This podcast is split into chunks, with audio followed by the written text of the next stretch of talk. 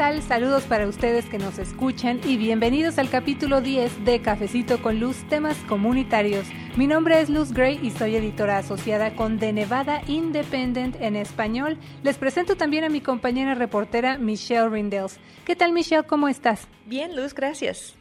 Un saludo muy especial a quienes nos siguen aquí en Cafecito con Luz y a lista para informar a la comunidad, en especial los detalles más recientes del Departamento de la Policía Metropolitana de Las Vegas, ha dado a conocer acerca de esta tragedia que aconteció en Las Vegas el pasado primero de octubre, donde 58 personas fallecieron y 546 resultaron heridas, y también de la situación ahora ¿Qué va a hacer la ciudad para salir adelante? Esa es una pregunta muy importante, Michelle. ¿Qué va a hacer la ciudad para salir adelante después de esta tragedia. Lamentablemente, por el número de víctimas fatales, este evento está considerado como el mayor tiroteo masivo en la historia moderna de los Estados Unidos. Han sido días muy difíciles, muy pesados para toda la comunidad, que bueno, a pesar de estar dentro de esta tragedia, también exige respuestas y se esfuerza además por salir adelante, Michelle. Sí, Luz, han pasado poco más de dos semanas del tiroteo. Recuerdo que ese domingo empezamos a recibir noticias de que algo estaba ocurriendo en el Mandalay Bay.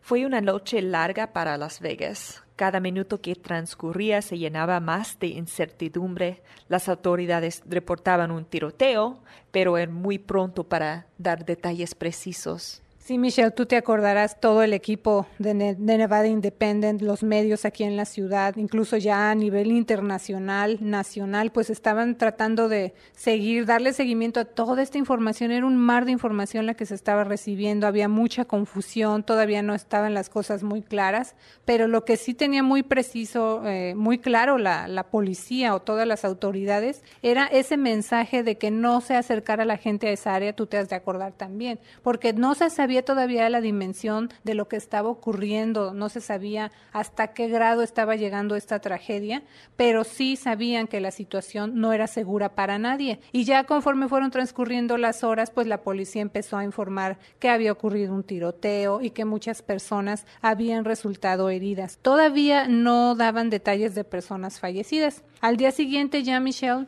pues acudimos a las diferentes ruedas de prensa que tuvieron lugar allá en los cuarteles generales de la Policía Metropolitana de Las Vegas. Sí, de hecho hicimos un reporte en vivo desde allá y en nuestra página de Facebook de Nevada Independent en español pueden ver el video con los detalles que nos acababan de informar las autoridades. Incluso también, Michelle, tuvimos la oportunidad de conversar con el señor gobernador de Nevada, Brian Sandoval, justo al día siguiente del tiroteo. Obviamente el gobernador pues estaba exhausto, sumamente preocupado, estaba se notaba muy diferente a como lo hemos visto pues en anteriores ocasiones, desde luego, ¿no?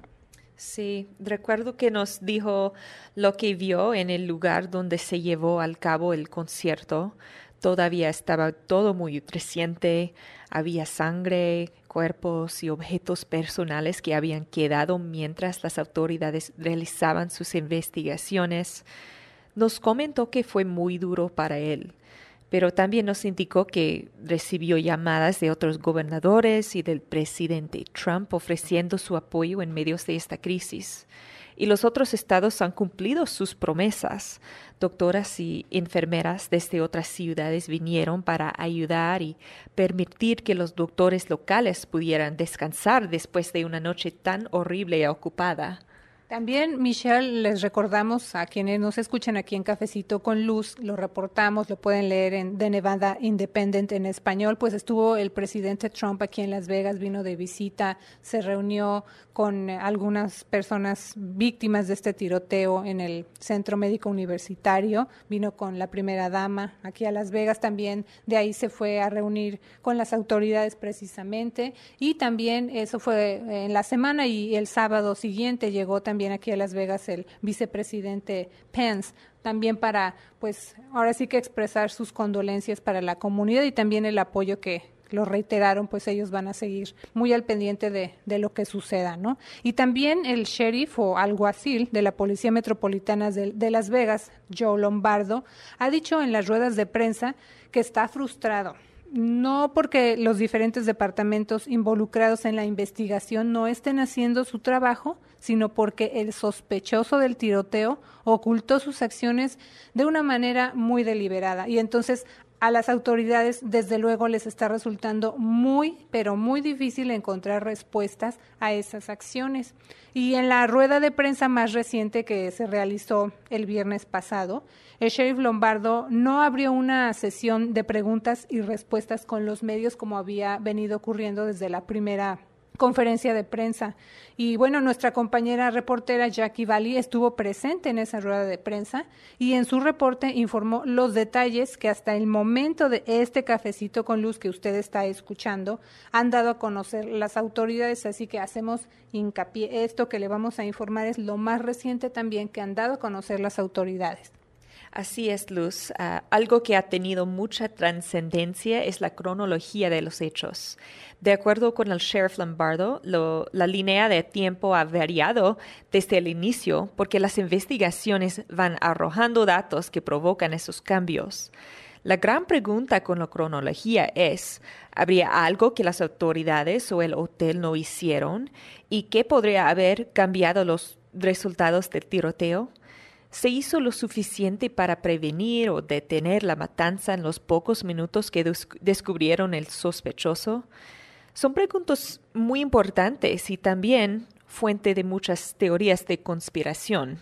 Preguntas muy fuertes, muy importantes, pero que están ahí, obviamente, que está buscando ya la gente, también las mismas autoridades, pues darle respuesta. Y, y también estas teorías de conspiración que mencionas, Michelle, también el sheriff Lombardo dijo en varias conferencias de prensa que todas estas teorías, estas eh, estos supuestos que se pueden leer en las redes sociales o que, provienen de fuentes que no son confiables, todos estos eh, rumores lo único que están haciendo es interferir con el trabajo y con las investigaciones, así lo dijo el sheriff Lombardo. Así que eh, también otra parte que está atrayendo la atención, pues prácticamente de todo el mundo, Michelle, es lo que mencionabas, la revisión de esa cronología que se da en medio de todas estas y otras preguntas que tiene la comunidad acerca de la secuencia de los eventos. Eso es clave en estas investigaciones, que las autoridades pues han cambiado varias veces esta secuencia de eventos. Anterior Anteriormente, la policía había informado que Jesús Campos, el guardia de seguridad del Mandalay Bay Resort y Casino, fue baleado seis minutos antes de que la lluvia de balas alcanzara a los asistentes al concierto. Lo más reciente que ha dado a conocer la policía es que Jesús Campos encontró una barricada en la puerta de las escaleras contiguas a la habitación del sospechoso a las 9.59 pm también que Campos notificó al Departamento de Seguridad del hotel y buscó acceso al piso 32 a donde había sido enviado originalmente para revisar la puerta entreabierta de un cuarto del hotel desde otra dirección. Otro dato reciente es que Campos logró entrar al piso 32 y procedió a checar la puerta que estaba entreabierta. El sospechoso, quien estaba en un cuarto separado, le disparó a Campos inmediatamente antes de las 10 con 5 minutos en la noche, cuando la primera lluvia de balas cayó sobre los asistentes al concierto. Campos alertó por radio y teléfono celular que le habían disparado. La policía llegó al piso 32 a las 10 con 17 minutos en la noche, 10:17 pm, y bueno, para entonces, reportan las autoridades, los disparos ya habían cesado. Esa es la información que hasta ahorita se ha proporcionado Michelle. Pero en medio de las investigaciones y de tratar de seguir adelante a raíz de una tragedia de estas dimensiones, hay miles de personas que necesitan ayuda en todos los sentidos, incluyendo la parte emocional. También esa parte le, la hemos informado, Luz. De hecho, estuvimos reportando desde las afueras del Centro Médico Universitario, donde muchas personas acudieron a donar sangre. Las imágenes de la comunidad que también se dio cita en United Blood Services recorrieron al mundo. Largas filas de buenos samaritanos en busca de ayudar con lo que podían. Tantas historias de héroes anónimos que abrieron sus hogares para ayudar a las víctimas, que los llevaron a los hospitales, que les dieron palabras de consuelo. Y bueno, ahora que ya han transcurrido algunos días de esta tragedia, pues empiezan a surgir precisamente esas historias de sobrevivientes, de personas que, bueno, salieron corriendo como pudieron y encontraron en su camino a estos buenos samaritanos y lógicamente con el susto, con todo lo que estaba pasando, no hubo oportunidad a lo mejor ni de intercambiar información, ni nombres, ni direcciones, ni teléfonos y ahora estos sobrevivientes están buscando a las personas que les ayudaron, así que esperemos que ese encuentro se pueda lograr muy pronto. Y además lo que mencionas también es, es muy cierto, Michelle, porque las mismas autoridades y la comunidad también han agradecido la ayuda de sus mismos oficiales de policía, de los bomberos, de los socorristas, el personal médico y de todos aquellos que hasta ahorita y siguen y van a seguir colaborando para ayudar a las víctimas, a los sobrevivientes y al público que lo necesite. Justo escribiste una nota acerca de terapias y asistencia en español, no solo para las víctimas, sino para los vecinos que viven acerca de Mandalay Bay, los trabajadores y vendedores a quienes les tocó estar prestando sus servicios la noche de tiroteo. Fíjate que sí, Michelle, esa es una parte a la que no se le había prestado tanta atención y que grupos y organizaciones no lucrativas en Las Vegas sí notaron. De hecho, prácticamente formaron una coalición para que las personas que necesiten apoyo psicológico en español puedan tener acceso a terapias grupales sin importar su estatus migratorio o si no cuentan con seguro médico. Justo la semana pasada entrevisté a Juan Ortega, quien trabaja para el grupo progresista For Nevada's Future y quien se ofreció como voluntario para esta campaña que les estamos mencionando. Bueno, pues él me comentó que el Centro Behavioral Bilingual Services, que tal vez algunos de ustedes que nos escuchan conozcan como BBS Counseling, es uno de los pocos grupos latinos, así como lo escucha usted, uno de los pocos grupos latinos que están ofreciendo consejería bilingüe en Las Vegas y que junto con Dream Big Vegas Mente Sana, que es la rama no lucrativa de BBS, se unieron para ofrecer las terapias y también artículos de primera necesidad para las personas afectadas por la tragedia del primero de octubre. Este proceso de seguir adelante se va a llevar mucho tiempo y la ayuda pues se va a seguir necesitando ya lo mencionamos, porque por ejemplo Juan Ortega me informaba también que muchas personas no van a poder regresar pronto a sus trabajos porque pues obviamente no están en condiciones.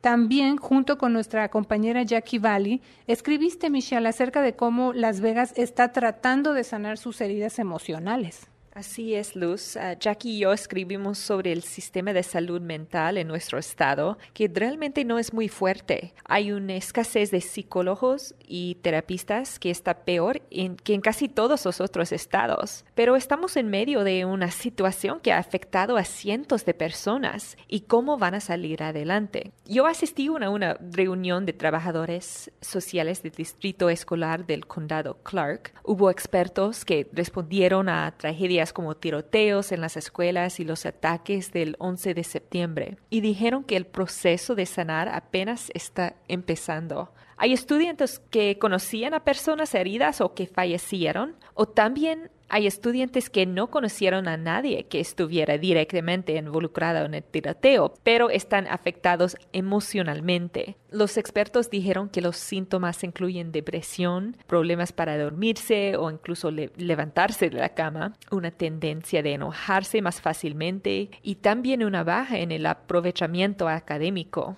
Nevada tiene un amplio equipo de trabajadores sociales y eso es un desarrollo nuevo. Después de un tiroteo escolar ocurrido en el norte de Nevada en 2013, el gobernador y los legisladores aprobaron fondos para pagar un trabajador social para cada escuela. Quienes apoyan este programa dicen que está llenando un espacio en las escuelas. Los maestros están enfocados en lo académico y también los consejeros pero los líderes de Nevada se están dando cuenta que el bienestar emocional y mental de los estudiantes es la base para su éxito académico. Los líderes ya están planeando su respuesta exacta a esta crisis para largo plazo, para meses y años en el futuro. Algunos expertos dijeron que es posible que Las Vegas se convierta en una ciudad más fuerte, más unida después de esta tragedia, pero es una opción es importante que la gente se mantenga unida y sea proactiva en responder a las necesidades de salud mental. Esa es una cuestión muy importante, Michelle, y pensar ahora las personas, pues cómo están reaccionando y ojalá de verdad la, la comunidad se una, como dicen estos expertos, pues para salir adelante. También hay que recordarle a la comunidad que nos escucha que la Cruz Roja del Sur de Nevada indicó que su personal de profesionales en salud mental continúan brindando asistencia a víctimas. Es muy importante que usted lo sepa para que corra la voz en caso de que conozca a alguien que necesite la ayuda, sobrevivientes y familiares de los fallecidos por el tiroteo del primero de octubre. Y bueno, otra información también reciente es que a partir del lunes 23 de octubre, las personas afectadas van a poder recibir ayuda en el centro de recuperación ubicado en Resiliency en el 1524 Pinto Lane de 10 de la mañana hasta las 7 de la noche. Es importante destacar también que el personal de la Cruz Roja del Sur de Nevada trabaja con agencias gubernamentales y organizaciones no lucrativas para asegurarse que las personas tengan acceso a largo plazo a los recursos que necesitan, incluyendo asistencia financiera. Esto obviamente pues va a depender de las circunstancias de cada individuo. Ellos también cuentan con personal y voluntarios bilingües que están sirviendo como enlace entre las familias que no hablan inglés y los trabajadores de este centro que les estamos mencionando. Por toda la ciudad se ven estos anuncios espectaculares con el mensaje Vegas Strong o Las Vegas Fuerte, que le está dando ánimos a la comunidad para salir adelante. Así es, Michelle. Y le vamos a pedir a usted que nos siga en todas nuestras plataformas y siga pendiente de nuestros reportes en video para que esté al tanto de lo más reciente que informen las autoridades. Nosotros le vamos a dar a conocer a usted todos los detalles cuando ellos lleven a, cabo una nueva conferencia de prensa y pues actualicen la información. Y también le invitamos pues a que esté pendiente de otras noticias que se vayan desarrollando. Nos puede encontrar usted en Facebook y en el Internet como de Nevada Independent en español. Así que Michelle, muchas gracias por toda esta información. Gracias Luz y también a ustedes que nos escuchan aquí en Cafecito con Luz, el podcast en español de Nevada Independent. Nuestro estado, nuestras noticias, nuestra voz.